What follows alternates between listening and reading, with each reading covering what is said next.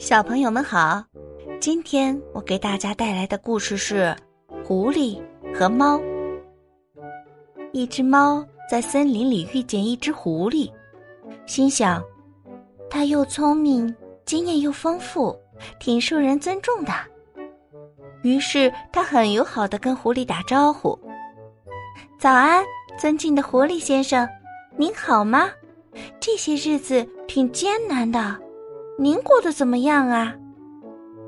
狐狸傲慢的将猫从头到脚打量了一番，半天拿不定主意，是不是该和他说话。最后他说：“哦，你这个倒霉的、长着胡子、满身花纹的傻瓜，饥肠辘辘的追赶老鼠的家伙，你会啥？”你有什么资格问我过得怎么样啊？你都学了点什么本事？我只有一种本领。猫谦虚的说：“什么本领啊？”狐狸问。“有人追我的时候，我会爬到树上去，藏起来保护自己。就这本事啊？”狐狸不屑地说：“我掌握了上百种本领。”而且还有满口袋的计谋，我觉得你真可怜。跟着我吧，我教你怎么从追捕中逃生。就在这时，猎人带着四条猎狗走近了。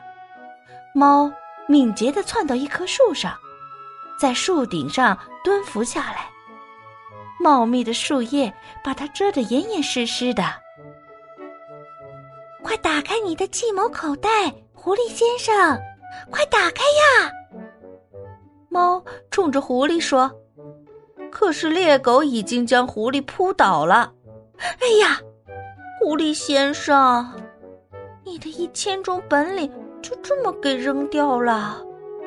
假如你能像我一样爬树，就不至于丢了性命了。好啦，小朋友。今天的故事就讲完了，你们觉得狐狸为什么会被捉住呢？